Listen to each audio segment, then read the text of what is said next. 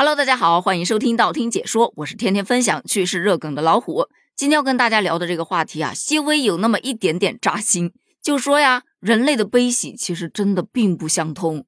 比方说，今天早上有一个话题是大学每月生活费两千元是什么水平？很多小伙伴都表示，我的生活费只有一千五啊，这要是一个月能拿到两千，应该过得相当的滋润吧。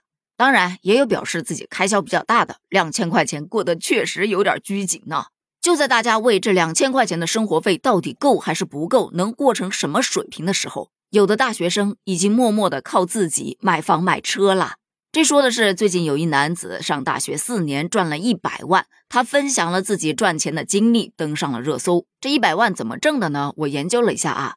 他刚进大学的时候，就在宿舍里面搞了个盒子，装了一些零食，自己去批的，放在宿舍里。你吃你就给钱。结果这个试点工作效果不错呀，他发现挺挣钱的，于是就扩大了规模，从自己宿舍所在的这一栋楼开始，慢慢向外扩大自己的商业版图。于是就靠着这一个个小小的零食箱，他赚了三十多万。后来他发现了一个现象：新来的学生吧要买书，但新书呢很贵。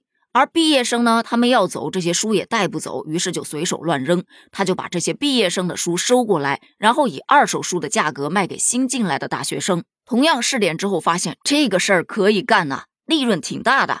于是他就开发了买卖旧书的平台，并且还在平台上提供学霸付费辅导服务。大三的时候，他就注册了公司，提供商业辅导服务。与此同时，他还参加了很多的创业大赛，拿了非常多的奖金。到毕业的时候，卡里总额达到了七位数，在一百万到两百万之间，毕业就买了房子了。很多网友都表示 好酸呐，但是大家不觉得吗？答案都已经给你们了，抄吧，还等啥呢？但是有不同的意见就说了，我真的很好奇，他卖零食为啥可以赚三十多万？你就说我们楼下的小卖部吧，明明不只是卖零食，他还卖很多其他的东西，但人家明显已经快要倒闭了呀。由此可见。这个答案就算放在这儿，我也不一定会抄啊！拜托，他这哪儿是去上大学呀？他这明明就是去大学里头挣钱的，顺便拿几个学位。上学啊，那只是他的副业。他明明挣钱很厉害，偏偏他还学习好。你看，人家现在都考上博士了。其实我也想感叹一下，现在的大学生都这么卷的吗？我记得就在去年年底的时候。就有一零零后女大学生做宿舍美甲，月入过万，登上热搜。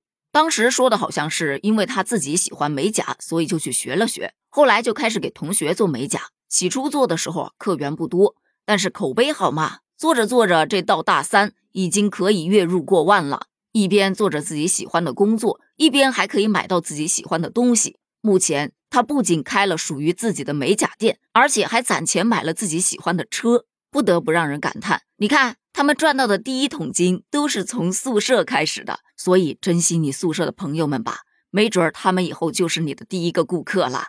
回想我们那个时候上大学做兼职的，其实也不少，有发传单的，有给小学生、初中生去做家教的，还有在食堂里面做兼职的，这些都属于挣钱不多的啊，也就挣个零花钱。我记得那个时候我们隔壁宿舍有一个女孩，她是每周末就会到一个影视公司去给人家拍广告做群演。虽然他没有透露他挣多少钱吧，就觉得应该挣挺多的吧，因为他的新衣服真的又多又好看。那时我们学校隔壁有一条步行街，我有一个学姐，她就在那步行街里面盘了个门面，专门卖男装和女装。别说生意也很不错。我后来也在她的那个服装店里面租了一小块墙壁，挂了一些耳环呐、饰品呐这些东西卖。钱是没挣着什么钱，但是货留了不少。毕业的时候带了好多耳环、项链这些东西回来了，奈何我自己又没有打耳洞，于是全都送人了。后来我自己也总结了，为什么耳环饰品不好卖呢？其实还真不是说这个东西不好卖，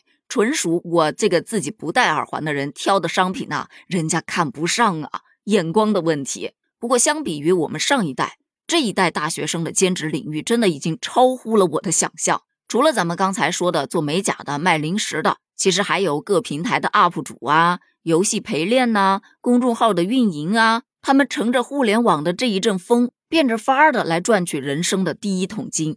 所以也不怪有人说，现在这个时代呀，你说它好吧，它是真好。只要有一部手机，只要能上网，那挣钱的机会满地都是。但你说它坏吧，它也是真坏。人卷人真的卷死人了，你躺又躺不平，想卷又卷不赢，真的是太难了。